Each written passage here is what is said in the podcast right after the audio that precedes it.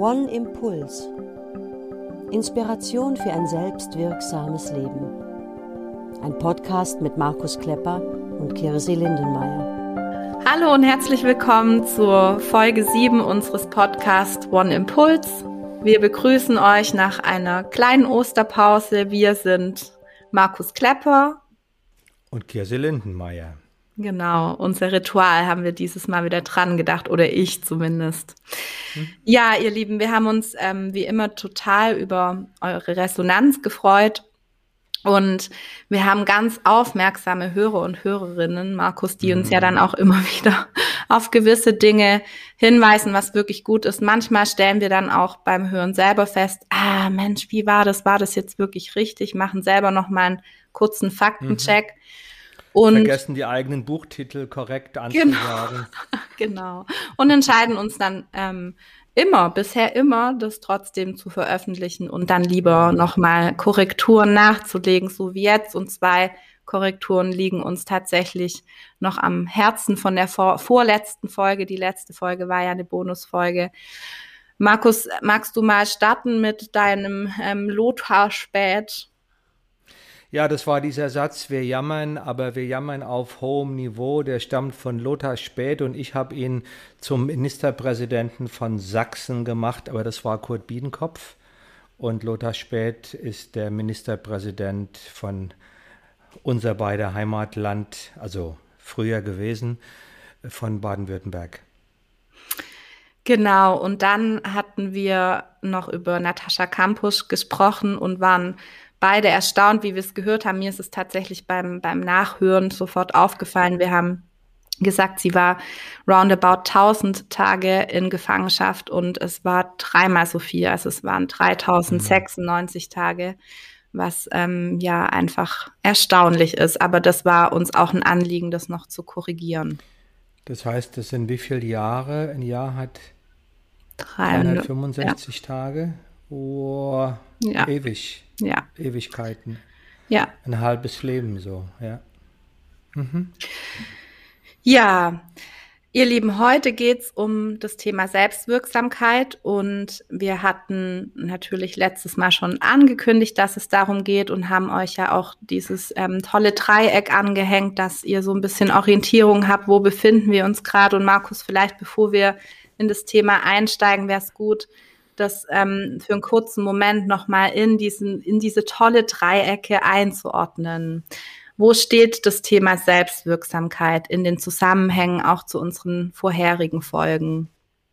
Ja, also die Dreiecke ist ja ein, eine vertraute geometrische Figur und wir hatten insgesamt drei in den bisherigen äh, Podcast-Folgen und das, worum es jetzt geht, würde ich gerne so nochmal ganz kurz darauf abzielen, das Dreieck der Salutogenese, also der Wissenschaft von psychischer Gesundheit von Antonowski. Darüber haben wir im vorletzten Podcast äh, ausführlich gesprochen. Und äh, da gibt es drei Begriffe, die in dem Zusammenhang wichtig sind. So auf der unteren Seite des Dreiecks einmal äh, das Thema bedeutsam sein. Das heißt, äh, die Dinge, um die es geht in meinem Leben, die müssen mir wichtig sein. Ich muss bereit sein, vielleicht da auch ein Stück Zeit und Energie zu investieren, um, das wäre dann die zweite Seite von dem Dreieck, begreifen, um zu begreifen, wie gehört denn das eine mit dem anderen zusammen, welche inneren Mechanismen in meiner Seele oder welche Zusammenhänge in meinem Leben da kommen wir heute später noch dazu, sind wichtig, um zu begreifen, ja, was ist denn da los in meinem Inneren? Und auf der Spitze des Dreiecks, oben sozusagen auf der Krone, ist, dieses, ist dieser Begriff bewirken, selbst etwas bewirken. Ich kann etwas verändern, ich kann etwas bewegen. Dieser Satz von Obama, Yes, I can, oder von Angela Merkel. Wir schaffen das. Und letzten Endes kann man äh, das Thema, die Bedeutung von Selbstwirksamkeit auf eine ganz einfache Formel reduzieren. Wir Menschen müssen etwas bewirken und etwas bewegen, um gesund zu sein, respektive auch um gesund zu bleiben. Denn wenn wir etwas bewirken, wenn wir etwas bewegen, dann erleben wir uns als Schöpfer, als Gestalter unseres Lebens, was wir sind. Und ich habe vor vielen Jahren mal in einem Seminar äh, so die äh, Empfehlung gehört, man möge doch morgens aufstehen, sich vor den Spiegel stellen und sich beim Zähneputzen begrüßen, etwa mit dem Satz, der Schöpfer ist erwacht oder die Schöpferin ist erwacht.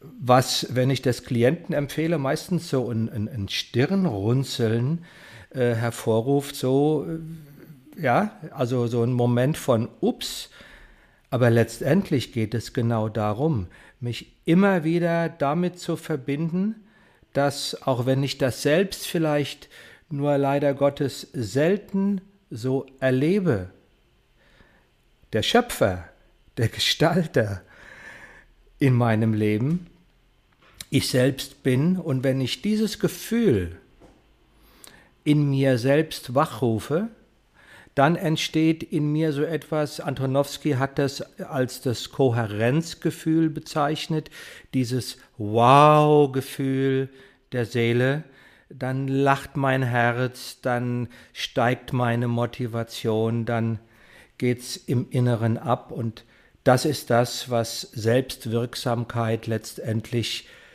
bedeutet, wie sie sich anfühlt und was sie auch dann bewirkt. Ja, und du hattest ja jetzt schon angedeutet, dass letztendlich jeder Mensch dieses Gefühl zumindest am Anfang seiner Entwicklung in sich hat. Da schauen wir gleich auch gemeinsam drauf. Und das finde ich so spannend, sich das bewusst zu machen, dass es tatsächlich in uns schlummert und vielleicht auch ja durch gewisse Dinge überdeckt wird und natürlich gelingt es, das soll auch mal dazu gesagt sein, wahrscheinlich nicht jeden Tag gleich. Also sicherlich werden die Situationen vor dem Spiegel unterschiedlich ausfallen, so ist es zumindest bei mir. Und Markus, ich würde mit dir tatsächlich gerne jetzt auch an den Anfang der Entwicklung eines Menschen schauen, weil letztendlich kommen wir ja wenn es gut läuft und in der Schwangerschaft erstmal nichts ähm, Dramatisches passiert, mhm. ja, als wirkliche Weltentdecker auf die Welt und das behalten wir uns ja auch die ersten Monate und Jahre eigentlich bei. Vielleicht magst du mal erläutern, was genau in dieser Zeit, in dieser ja, Kindheit, die ja doch dann auch immer wieder so eine entscheidende Zeit ist, passiert mhm. mit dieser Schöpferkraft. Wie wichtig ist da dieses Thema Selbstwirksamkeit schon in diesen ersten Monaten und Jahren? Ja, so geht's im Idealfall los. Wir Kinder sind, und ich finde das einen wunderschönen Begriff, wir sind im Grunde Weltentdecker. Wir sind neugierig.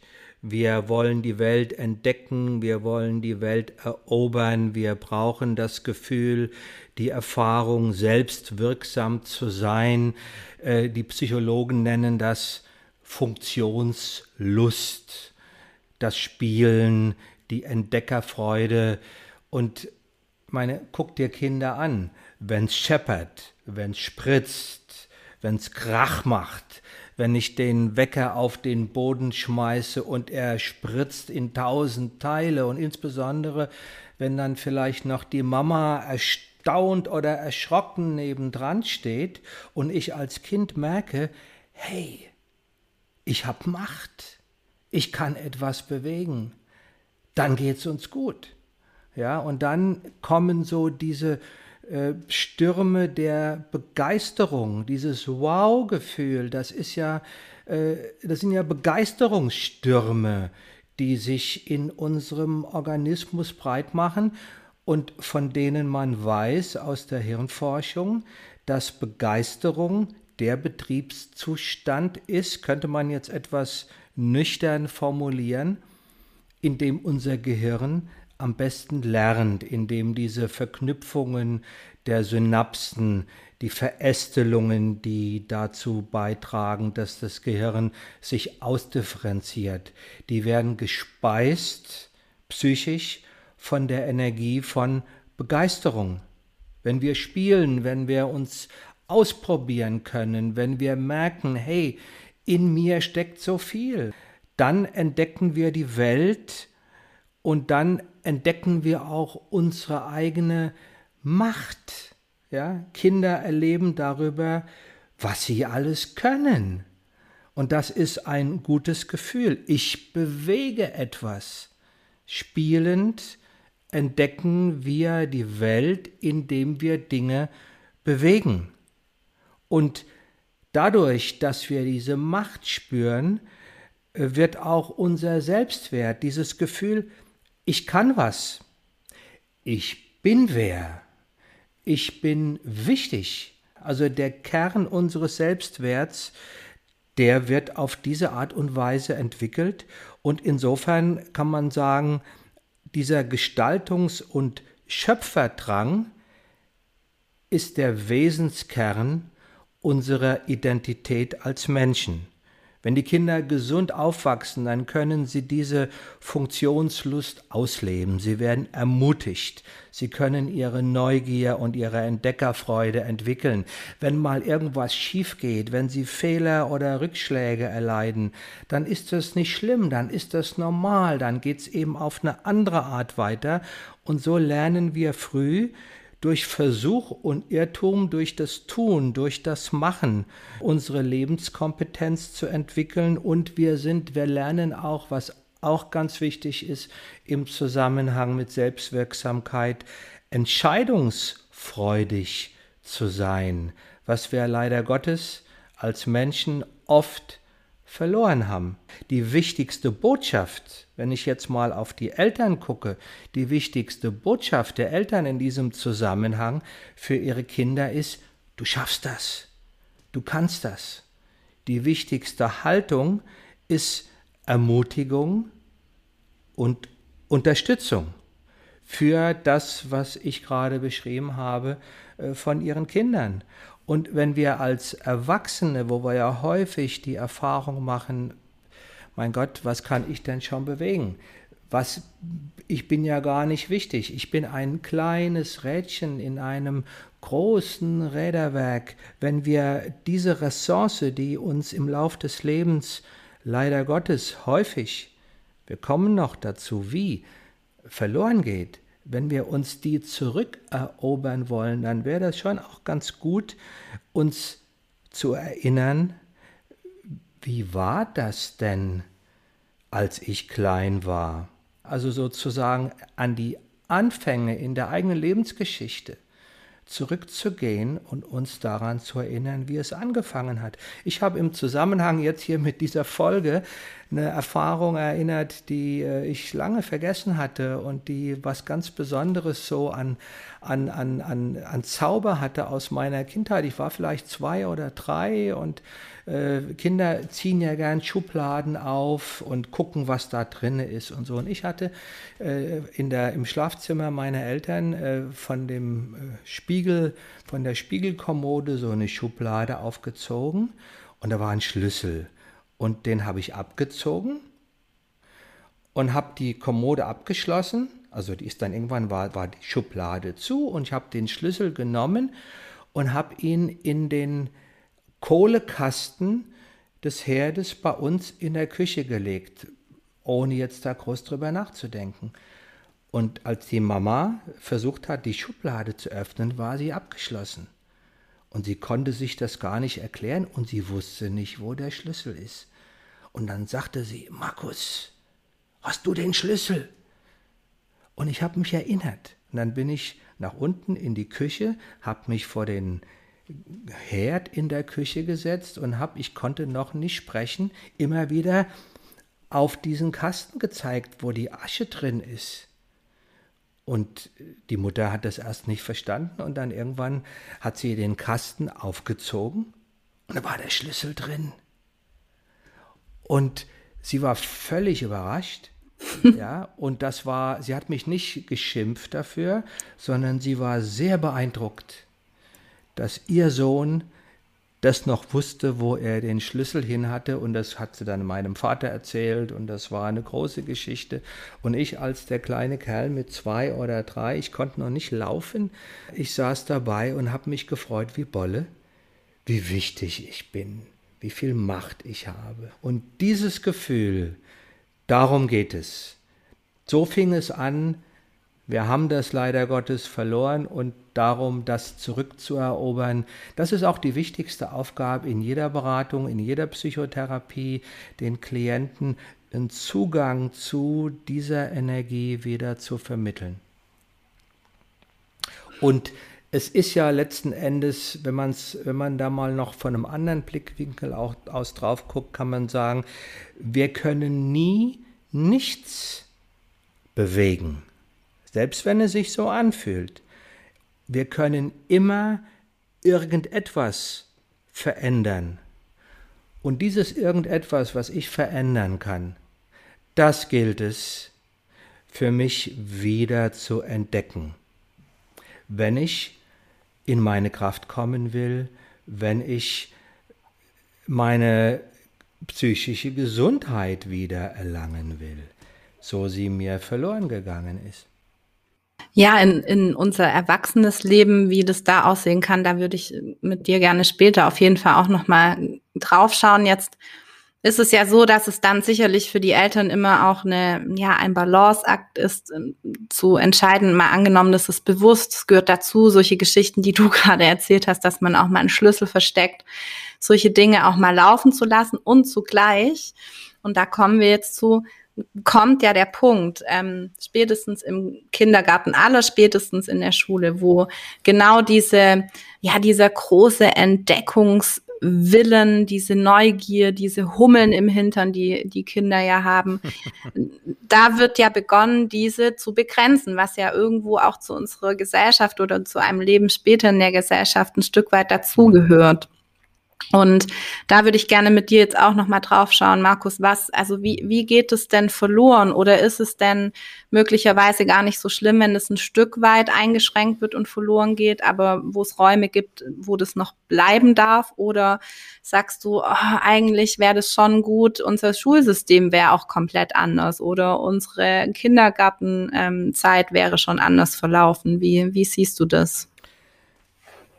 Da könnte man viel Reparaturarbeiten, die später dann notwendig werden, vermeiden, wenn manches äh, im Zusammenhang mit äh, dem Verlust von dieser elementaren äh, Lebensqualität gar nicht erst schief ging. Ja, ich habe sind so vielleicht, wenn ich mir, wenn ich so die Frage stelle, wie geht denn das, wie verlieren wir das?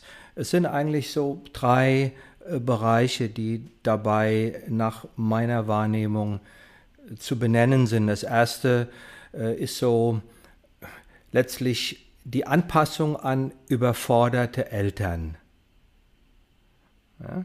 äh, die Ungeduld, das fehlende Verständnis für die Selbstwirksamkeitsimpulse der Kinder, etwa ein fehlendes Verständnis von dem, was die Trotzphase eigentlich ist. In der Trotzphase, wenn Kinder sagen Nein, nein, nein, nein, beginnt die Entwicklung der eigenen Identität.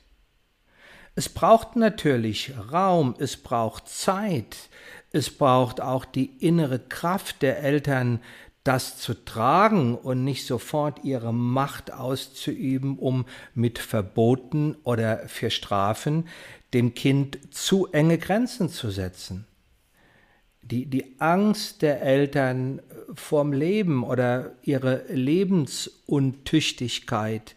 Wir hatten den Begriff erlernte Hilflosigkeit schon mindestens einmal hier in unserer Reihe. Das ist natürlich etwas, was ich, was ich als Kind mir sozusagen als Bewältigungsstrategie auch aneigne, wenn es mir von meinen Eltern vorgelebt wird. Wenn alle Impulse, die ich habe, etwa etwas auszuprobieren oder etwas zu machen, was den Eltern nicht passt, sofort mit einem schlechten Gewissen äh, beantwortet wird. Ein braver Junge macht das aber nicht, ein braves Mädchen macht das aber nicht. Mama ist aber jetzt ganz traurig. Dann reagiert das Kind mit Schuldgefühl, häufig auch mit der Angst vor Bestrafung. Und dann wird das Schuldgefühl sowas wie so ein unsichtbarer elektrischer Draht, der meinen Freiheitsdrang auch lange noch später im Leben beeinträchtigt. Immer dann, wenn ich etwa als erwachsener Mensch in einer Partnerschaft vielleicht eine Entscheidung treffe, wo ich weiß, das könnte den anderen aber traurig machen, der könnte enttäuscht sein und ich habe ein Schuldgefühl und dann ist dieses kindlich erworbene Schuldgefühl so etwas wie eine unsichtbare Wand, die mich immer wieder so zurückweichen lässt. Jeder von uns kennt das. Und wir alle haben die Aufgabe, deshalb habe ich so diesen Begriff dafür geprägt, Schuldgefühl ist der Muskelkater der Seele auf dem Weg in die Freiheit, meint, wenn ich Sport anfange, Sport zu machen als Couch Potato, kriege ich Muskelkater. Und der Muskelkater ist ein Zeichen, oh, hier geht was voran. Und normalerweise höre ich dann nicht auf, vielleicht mache ich ein bisschen weniger, aber gleichzeitig freue ich mich, dass das, was ich eigentlich wollte, nämlich dass die Muskeln gestärkt werden, auch wieder passiert. Das gleiche ist, wenn es um meine Freiheit geht. Es gibt letzten Endes wenig Entwicklungen hin zur Freiheit, ohne dass nicht an irgendeiner Stelle sowas ist wie ein Schuldgefühl.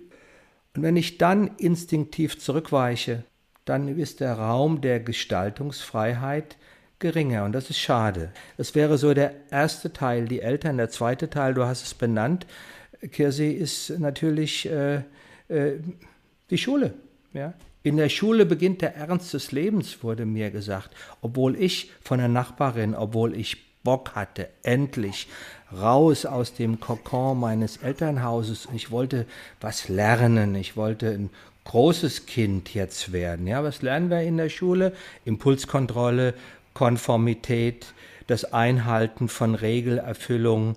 Äh, wir haben wenig Möglichkeiten, so im normalen, so wie ich es gelernt habe, Frontalunterricht, damals alle reden, einer spricht, dieses äh, alle schweigen, einer spricht, dieses lernt, dieses nennt man Unterricht. Diese Zielorientiertheit, das heißt, Konstantin Wecker hat mal in einem Lied gesagt, mit 18 denken sie heute schon an die Rente.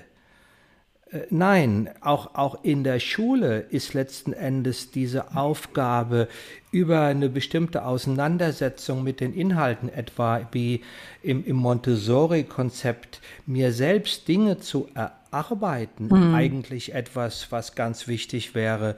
Ja?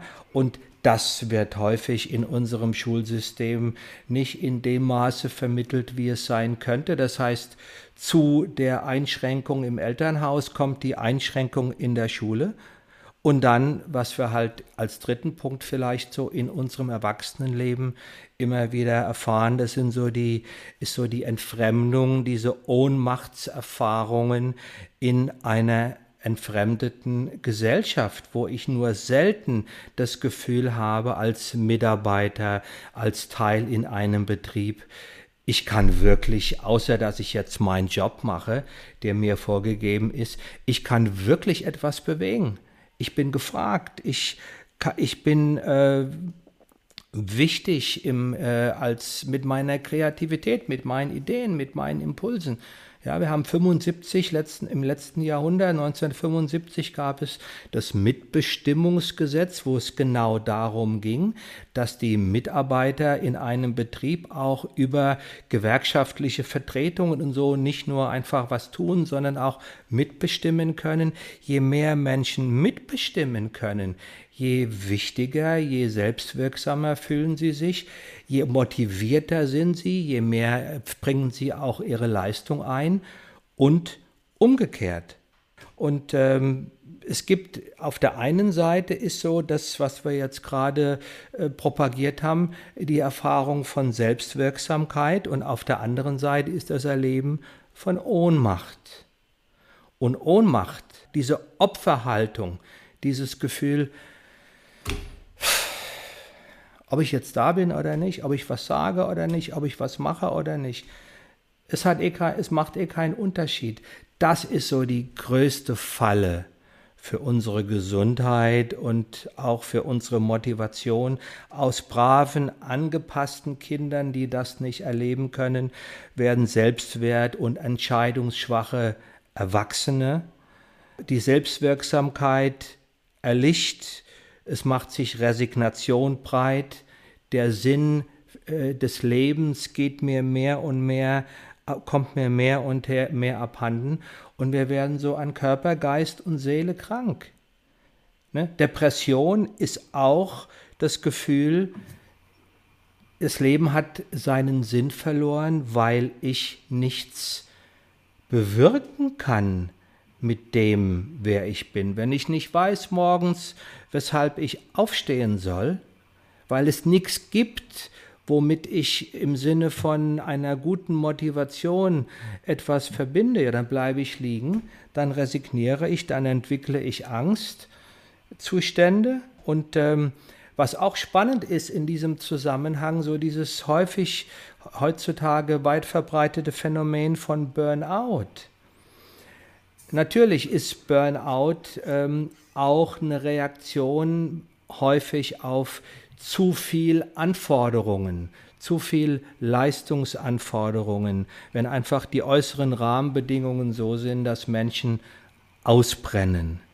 Es ist auch häufig, wenn man das genauer untersucht, einfach eine Reaktion darauf, dass die Bereitschaft der Menschen, sich einzubringen und mit ihren Ideen, mit ihren Vorschlägen, mit ihren Gedanken etwas zu verändern, vielleicht in einem ineffizienten Ablauf am Arbeitsplatz, dass das nicht genügend umgesetzt wird. Das heißt, es ist häufig gar nicht mal das zu viel, was die Menschen krank werden lässt, sondern die Art und Weise, wie die Arbeit strukturiert ist und dass das, wovon wir die ganze Zeit sprechen, im Arbeitsalltag nicht umgesetzt wird. Dann, wenn ich spüre, ich gehöre dazu, ich bin Teil eines etwas, eines größeren Ganzen, ich bin wichtig für etwas, was über meinen eigenen Horizont hinausgeht, dann kommt wieder auch die Motivation, mich einzusetzen.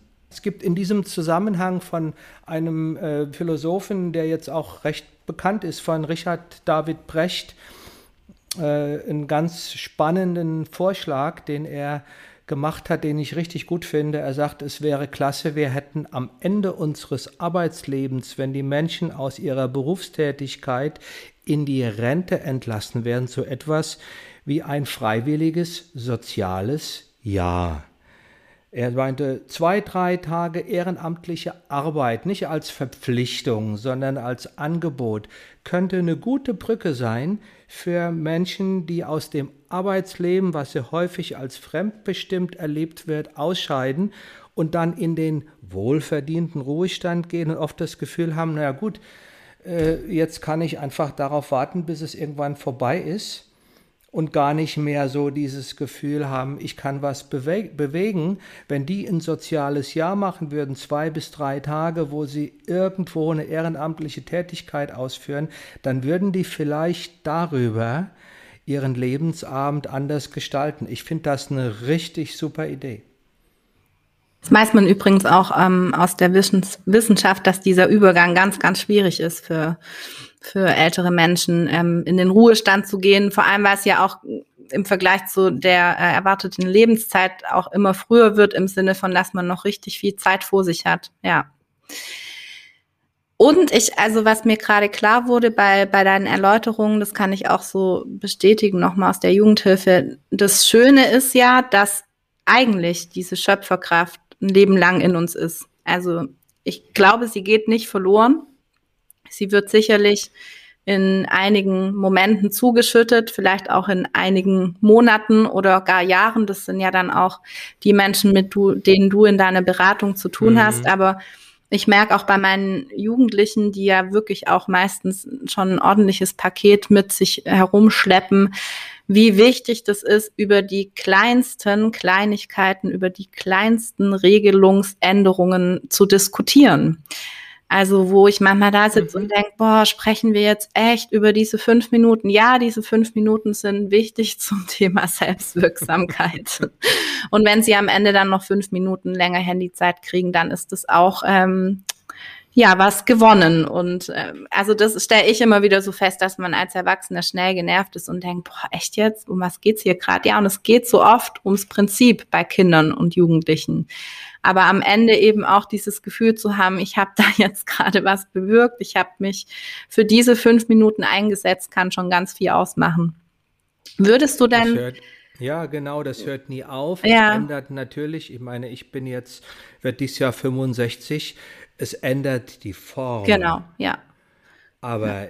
diese Energie, diese Qualität, die bleibt, wenn die erstirbt, dann wird es eng. Dann wird es eng, dann verliere ich den Bezug zum Leben und äh, melde mich äh, de facto innerlich ab. Ja. Ja.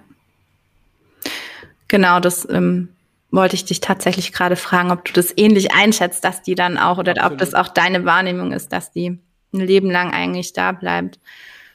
Markus, jetzt gibt es ja Situationen, ich habe es gerade ähm, selber schon erwähnt, wo, wo es einfach so ist, dass Menschen das gefühlt verloren haben. Ne? Also du hattest jetzt auch schon das Ohnmachtsgefühl immer wieder erwähnt, was ja auch ein ganz, ganz fieses Gefühl ist, eine ganz böse Falle auch. Wenn, Eine der schlimmsten Fallen mh, hm, überhaupt. Ja, wenn Menschen oder wenn ein Mensch jetzt feststellt, Mensch, ich ich, glaube, ich habe das gerade verloren oder ich glaube, meine Selbstwirksamkeit oder dieses Gefühl von, ja, ich kann hier irgendwie was entscheiden und bewirken, ist verloren gegangen. Was mhm. wären denn so die ersten Schritte, um das wieder zurückzuerlangen? Wo fängt man an? Immer an der gleichen Stelle, nicht im Außen, sondern bei mir. Selbstwirksamkeit und Gestaltungsfreiheit beginnen in unserem Inneren. Diese Freiheit, ich kann handeln, gestalten, bewegen und bewirken, ist in allererster Linie ein Geisteszustand. Es ist eine Haltung. Wir haben ja in einem der letzten Podcasts ausführlich auch zu dem Thema Haltung gesprochen. Die Freiheit, die ich als Mensch habe, im Gegensatz zu allen anderen Lebewesen ist der Abstand zwischen einem äußeren Reiz und einer inneren Reaktion. Je größer der Abstand ist, je mehr ich in der Lage bin, wenn etwas von außen kommt, abzuwarten, zu prüfen, zu bewerten und dann meine eigene Haltung kontextabhängig und zielgerichtet auszuwählen, umso freier bin ich. Vielleicht an der Stelle nochmal so ein ganz kurzer Exkurs über, äh, in, in den Bereich unserer äh, drei Gehirne. Das ist ja etwas, was man auch gar nicht so äh, häufig als Standardwissen äh, zur Verfügung hat. Wir haben eigentlich drei unterschiedliche Bereiche in unserem Gehirn, und die Aufgabe dafür zu sorgen, dass die alle nicht gegeneinander arbeiten, sondern miteinander. Wir haben als ältesten Teil der Hirnstamm das Reptiliengehirn.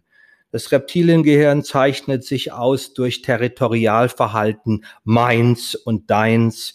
Das ist sowas wie ein tief sitzender Überlebensinstinkt, der bei großem Stress aktiviert wird, der etwa dafür sorgt, äh, im positiven Fall, dass ein Mensch übermenschliche Kräfte entwickelt, wenn er in Gefahr ist, der Überlebensinstinkt. Alle anderen Faktoren werden runtergefahren, der Fahrstuhl geht in den Keller und es ist halt häufig auch so im Alltag oder in, in, in, in Stress, Konfliktsituationen so etwas wie der Feind in unserem Inneren, das Biest, was mich packt und dann dazu führt, überzureagieren. Das lässt sich dann auch, wenn der Fahrstuhl unten ist, durch nichts anderes mehr in dem Moment kontrollieren. Das ist das darf Erste. Ich, ja? ja, darf ich da kurz fragen? Glaubst du, man kann das üben? Das, äh, also ne, ich denke jetzt gerade an hochtraumatisierte Menschen, wo sicherlich das Reptiliengehirn durch irgendwelche Trigger ange, angetriggert wird. Ich benutze das Wort jetzt einfach nochmal. Ähm, und zack, schnappt's zu. Also beim Reptilienhirn äh, sprechen wir ja nicht mehr von Zeit, ähm, bis ich mir mal überlege, welche Reaktion ich jetzt habe. Denkst du, man kann auch sowas ein Stück weit trainieren, davon wegzukommen? Aggressionstraining zum Beispiel. Ja, es ist schwierig. Wenn der Trigger abgefeuert ist, wenn der Fahrstuhl im Keller mhm. ist, dann ist es, ich kann vielleicht äh, merken, okay, jetzt geht hier gerade was ab. Ja. Ich bin hier gerade außer mir. Ich bin hier gerade nicht mehr Herr oder Frau meiner Sinne. Eine Exit-Strategie versuchen zu fahren, rauszugehen, äh, das Ganze wieder runterzukühlen und dann einzusteigen. Aber je nachdem, wie ausgeprägt dieses, dieses, äh, äh dieser Reflex ist, ist das häufig ein mühsames Unterfangen. Mhm. Dieser Film Systemsprenger etwa, äh, der zeigt das ja auf eine ganz eindrucksvolle Art und Weise, ja. wie schwer das auch ist. Ja.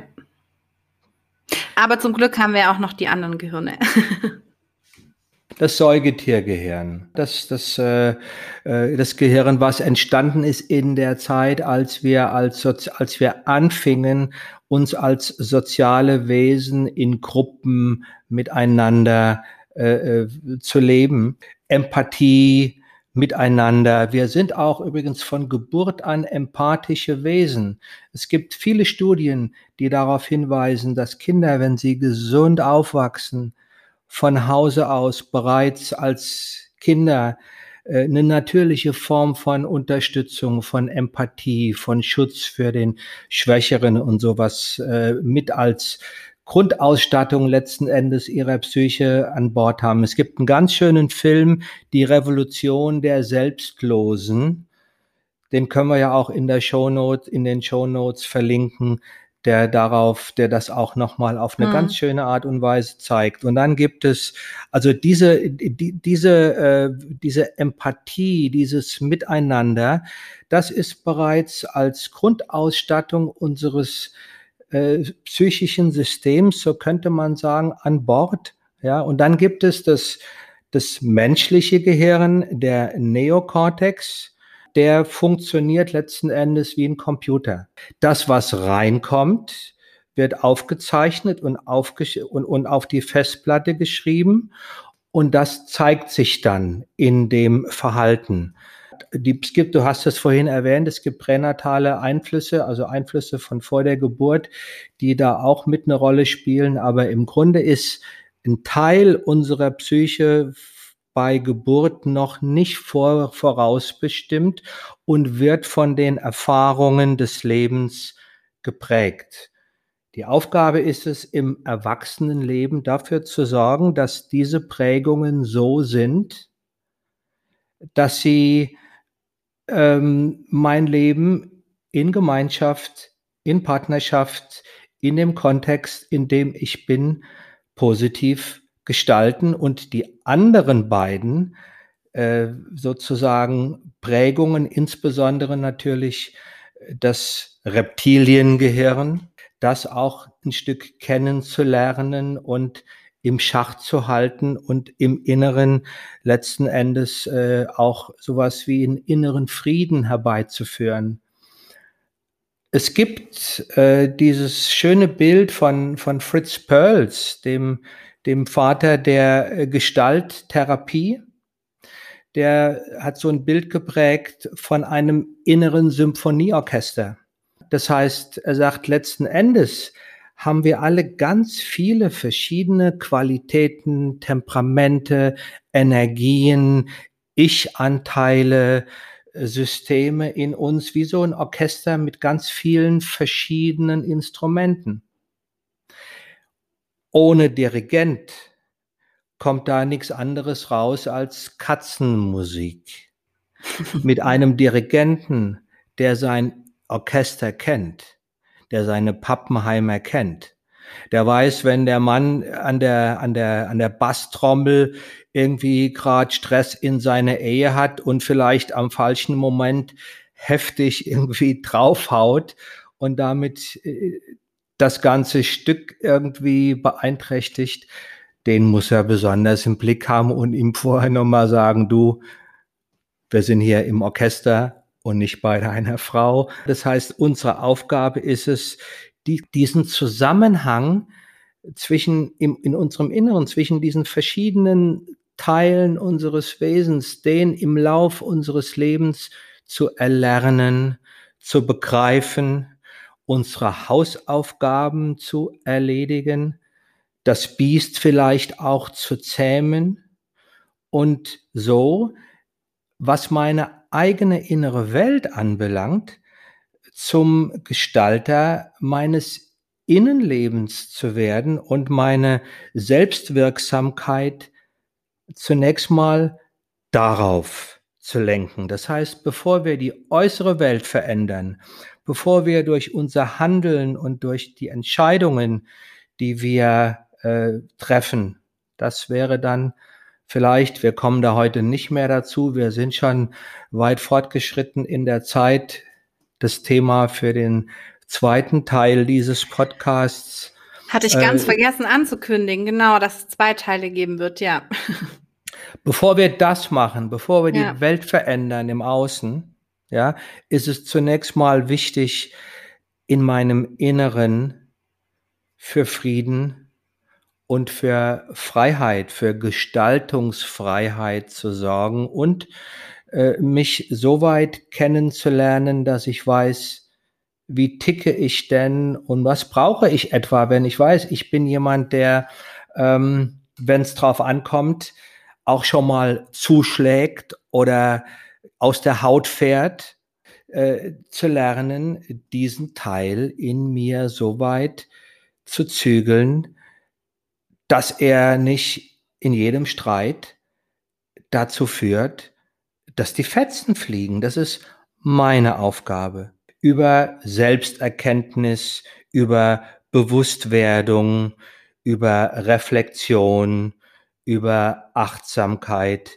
und über das therapeutische Aufarbeiten meiner eigenen biografischen Lebensaufgaben, also darüber, wie ich das gerne so formuliere, dass ich auch meine Hausaufgaben mache. So die Fragen, die ich mir dann stellen könnte, wäre, wo reagiere ich vorausbestimmt? Wo reagiere ich wie ferngesteuert? Wo und in welchen Bereichen in meinem Leben reagiere ich immer wieder auf die gleiche Art und Weise? Und wo reagiere ich vielleicht auch oft grundsätzlich über? Nehme ich ganz vieles sofort persönlich? Beziehe ich ganz vieles, was in meinem Leben passiert, sofort auf mich selbst? Wie sehr werde ich, wenn es Streit oder Konfliktsituationen gibt, von heftigen Gefühlen überschwemmt, von Handlungsimpulsen überrannt?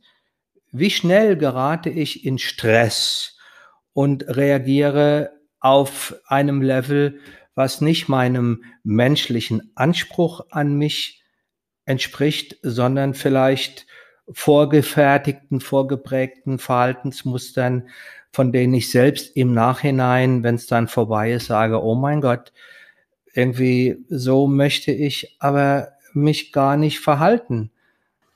Ja, ich würde gerne noch mal ja darauf hinweisen sozusagen, dass es sich lohnt oder vielleicht können wir auch umgekehrt noch mal oder magst du noch mal kurz dazu was sagen? Also wenn man diese Fragen hört, das war ja auch in, in den letzten paar Folgen schon so, dass man ja oder dass ich schon denke, boah, das sind schon eingemachte Fragen, würde man bei uns im Schwabenland sagen, ja, also schon Fragen, die auch tief gehen und zugleich mhm. ähm, sind sie so wichtig, weil was wäre denn umgekehrt der Preis dafür, wenn wir es nicht tun oder wenn jemand es nicht tut? Dann bleibt diese innere Unfreiheit, die sich ja letztendlich auch auf ganz viele Lebensbereiche auswirkt, dann auch im Außen, nicht nur im Innen. Mhm. Magst du da vielleicht noch mal was dazu sagen oder welche Bereiche könnten das möglicherweise auch sein, die dann einem Menschen immer wieder auf die Füße fallen? Also wir haben ja, ja in, in einem anderen Zusammenhang habe ich ja so diesen Begriff äh, erwähnt, dass unser Leben häufig so etwas ist wie eine Bühne für alte, unerlöste Aufgaben. Und da gibt es eigentlich zwei große Bühnen, auf denen wir das immer wieder erleben. Das eine ist die Bühne unserer Partnerschaften, unserer Beziehungen. Dann, wenn wir uns auf Menschen einlassen, wenn sie uns also auch, äh, man könnte sagen, gefährlich werden können. Und das andere ist die Bühne unserer Arbeit, die ja auch in meinem Leben irgendwie einen wichtigen Stellenwert einnimmt. Äh, die Angst vor Nähe, wenn ich also zum Beispiel Beziehung, Partnerschaft, wenn ich äh, die Erfahrung gemacht habe, dass mein Nähebedürfnis, meine Bedürfnis nach Grenzen, etwa von meiner Mutter oder von meinem sozialen Umfeld, nicht respektiert worden ist, ja, wenn die Mutter übergriffig war, wenn sie mich als Liebesersatz Gebrauch äh, benutzt hat, vielleicht für den nicht vorhandenen Vater oder so. Dann kann es sein, dass ich als Erwachsener immer dann, wenn eine Frau oder ein Mann, das geht, geht ja, geht ja beiderlei Geschlechts, obwohl das häufig auch eine Erfahrung ist, die wir Männer machen, dass ich dann sofort, wenn eine, eine Partnerin, eine Freundin mir nahe kommt, die Flucht ergreife und ich bin weg oder ich lasse mich gar nicht erst darauf ein und verharre so in der Unverbindlichkeit und reframe das als, ich bin halt ein freier Mensch, ich möchte mich nicht festlegen. Das eine hat mit dem anderen nichts zu tun. Auch wenn ich ein freier Mensch bin, weiß ich, dass Verlässlichkeit und Verantwortlichkeit ein Zeichen ist von Freiheit. Und das andere ein Hinweis auf eine unerlöste Unfreiheit, äh, die von, von woanders her stammt. Eine übertriebene Bedürftigkeit nach Zuwendung und nach Aufmerksamkeit wenn ich als Kind unsichere Bindungserfahrungen hatte, wenn ich mir nie sicher sein konnte, dass die Mama oder ein soziales Netz um mich herum verlässlich da war, wenn da ganz viel Unsicherheit in meiner Seele ist, dann werde ich als erwachsener Mensch, wenn ich mich auf jemand anderen einlasse, ganz viel Sicherheitsbeweise brauchen. Ich werde Spannung die dazugehört, wenn zwei erwachsene Menschen miteinander irgendwie im Kontakt sind, eben nicht sofort antworten, nicht immer da sind, mal am Morgen eine WhatsApp schreiben und dann am Abend, aber nicht alle fünf Minuten. Ich werde das dann vielleicht als äh, ungeliebt erleben oder als es wird mir Angst machen. Und wenn ich dann merke, hey, da ist ein Verhalten am Start, was eigentlich zu einem Erwachsenen in Beziehung sein nicht so besonders gut passt, dann wäre es hilfreich zu sagen, warte mal, was habe ich denn da irgendwie in mir und was kann ich tun, um diese alte Angst, diese alte Prägung, die mit dem aktuellen Partner gar nichts zu tun hat, der ist dann nur die Projektionsfläche und im Ergebnis macht das ja dann auch oft Beziehungen irgendwo auch, es belastet Beziehungen, es treibt Menschen in die Flucht.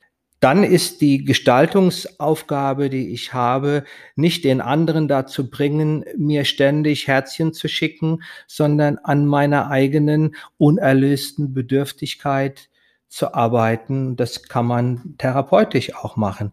Im Job, äh, alles was, wenn, wenn ich äh, weiß, dass ich unter meinem Vater gelitten habe oder unter dem Thema Autorität gelitten habe, wenn ich mich nicht in dem Maße sicher und respektiert gefühlt habe, dann ist es naheliegend, dass der Chef oder eine hierarchische Struktur in der Firma sofort diese alten Mechanismen in mir auslöst und ich vielleicht mit einem Ausmaß an Groll oder an Rebellion oder an Widerstand zu tun habe, der mit einer professionellen Ebene auf dem Arbeitsplatz überhaupt nichts zu tun hat was ich mache oft, wenn ich mit Klienten über dieses, wenn, wenn dieses Thema äh, hochkommt in Beratungen oder in einem therapeutischen Setting, dann frage ich häufig, du, was meinst du denn, wie viel Prozent davon hat zu tun mit deiner Lebensgeschichte? Und wie viel Prozent davon hat zu tun mit dem, was jetzt passiert? Und schon wenn Sie anfangen, darüber nachzudenken, ja. Verändert sich was. Und dann, wenn ich merke, oh, da ist ja noch was anderes mit am Start, als das, es ist nicht nur meine Reakt, die Reaktion, die ich jetzt gerade habe, die mich vielleicht auch überreagieren lässt. Die ist ja nur zum Teil eine Reaktion auf das, was im Job passiert. Die ist ja nur zum Teil eine Reaktion auf meinen Partner. Wenn ich das realisiere, dann bin ich mit einem Bein ja. bereits draußen aus der inneren Gefangenschaft. Und das ist ja eine äh, ne, ne geile Nachricht daran. Ne? Also oft denke ich selber so, ja, wie soll das gehen und wo soll man denn dann anfangen, wenn du so redest? Aber das ist ja eine ganz, ganz wichtige Info, dass das schon die halbe Miete ist, diese eigene Erkenntnis. Und ich glaube, klar wird auch, dass, also spätestens dann, wenn es hochproblematisch wird im Job oder in der Beziehung, dass dann ja auch irgendwo letztendlich eine Notwendigkeit da ist, um wirklich auch wieder in ein selbstwirksames Leben zu, zu kommen, ja. Und wenn ich realisiere, genau, Kirsi, ja, und wenn ich realisiere, dass ich dadurch, äh, um, um meine Selbstwirksamkeit zurückzuerlangen, ich nicht das Äußere verändern muss, also kündigen muss, oder aus einer Beziehung raus muss oder den anderen so weit äh, einsperren muss, dass er diese Muster nicht bedient, was selbst wenn es gelänge, ja nun auch wirklich äh, ganz viel äh, unangenehme Folgeschäden hätte. Wenn ich anfange zu begreifen, hey, in meinem Inneren, in meiner Haltung, in meiner Art und Weise auf diese Dinge zu schauen. Da liegt ein Potenzial für Veränderung. Dann entsteht sofort eine andere Energie, dann entsteht ein Gefühl von innerer Freiheit, dann merke ich, hey, ich kann tatsächlich was bewegen, auch wenn die äußere Situation sich nicht verändert. So wie ein Segler, der, wenn er ein guter Segler, wenn er nach vorne segeln will und der Wind bläst direkt auf das Segelboot zu, er muss jetzt nicht die Richtung ändern und er muss in die andere Richtung segeln. Ein guter Segler ist in der Lage, das Segel so zu stellen, dass er mit dem Wind kreuzt. Ja, das macht mehr Arbeit, das können auch nicht alle, das muss man lernen, aber es geht. Und das ist ja so die zentrale Botschaft, die mir auch an der Stelle wichtig ist, um meine Selbstwirksamkeit, um dieses Gefühl, du schaffst es, du kannst es. Yes, I can. Um das mir wieder zurückzuerobern, wenn es mir verloren gegangen ist, braucht's in erster Linie nicht als ersten Schritt. Es gibt einen zweiten. Aber dazu kommen wir dann gerne auch in der nächsten Folge. Im ersten Schritt braucht es nicht eine Veränderung der äußeren Welt. Im ersten Schritt ist es die Aufforderung an mich selbst, mir durch Selbsterfahrung, durch Reflexion, durch Unterstützung, durch eine Metaposition, in die ich mich hineinbegebe, wodurch auch immer diese innere Gestaltungsfreiheit zurückzuerobern und zu begreifen, wenn was von außen kommt, ist das das, was von außen kommt. Ich kann lernen, und das ist meine Freiheit, innerlich anders darauf zu reagieren. So wie wenn ich, sage ich mal, in einer der ersten 3D-Filme war ja Avatar. Und du gehst da rein, um ja. das zu erleben, um zu erleben, wie das, was auf der Bühne, auf der Leinwand ist, dich total äh, packt. Ja. Und nehmen wir mal an, du hast eine Popcorn-Tüte in der Hand und jetzt kommt der Speer von der Leinwand und der Speer kommt in deine Richtung und es fühlt sich so an, als würde der Speer dir ins Herz gehen und du kriegst Angst. Wenn du in dem Moment mit der Popcorn-Tüte raschelst, dann gibt es ein zweites Signal, was sagt, bin ja nur im Kino. Es fühlt sich ja nur so an. Ich muss jetzt nicht sofort rausrennen. Es reicht, wenn ich an der Popcorn-Tüte raschle und weiß, alles ist gut. ja, sehr, sehr schönes Bild. Ja, Markus, ich leider, leider kann man ja schon sagen, leider ähm, darf ich hier schon wieder das Schlusswort ähm, einleiten. Ich schaue mhm. auf die mhm. Uhr. Und trotzdem würde ich noch dich bitten, ein paar Worte zur ähm, zweiten Folge zum Thema Selbstwirksamkeit zu sagen. Worum wird es da gehen? Du hast ja schon ein bisschen angedeutet. Heute ging es wirklich ja erstmal darum zu sagen, was muss im Inneren eines Menschen passieren oder wie entsteht überhaupt auch dieses Gefühl von Ohnmacht und, und dieses, ja, wie geht uns die Selbstwirksamkeit auch oft verloren? Worum geht's im zweiten Teil? Magst du dazu noch kurz ein paar Sätze sagen? Ja, sehr, sehr gerne, Cassie. Natürlich ist alles, was ich im Inneren mache, zunächst mal der Ausgangspunkt zu dem, was äh, danach draußen in der Welt passiert. Und dann kommen wir in der zweiten Folge zu einem meiner Lieblingssätze in, in meiner Arbeit, nämlich zu dem, die Qualität unseres Lebens wird geprägt von der Qualität unserer Entscheidungen.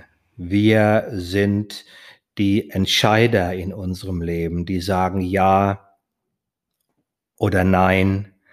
Und je mehr wir diese Energie und die Kompetenz und die Fähigkeit haben, in jedem Moment, wo es drauf ankommt, zu sagen Ja, Nein, links, rechts, also das Steuer in die Hand zu nehmen, in, in dem Maße gestalten wir auch aktiv nicht nur unsere innere Welt, sondern auch unser Leben, unsere Partnerschaften, unsere Arbeit und alles. Und darum wird's in der zweiten Folge gehen. Und da freue ich mich drauf. Ich mich auch, total. Und bis dahin sagen wir, oder ich, oder wir, wir wahrscheinlich, danke fürs Zuhören. Wenn es euch gefallen hat, gerne abonnieren. Diesmal habe ich dran gedacht, Markus. Und natürlich auch weitersagen.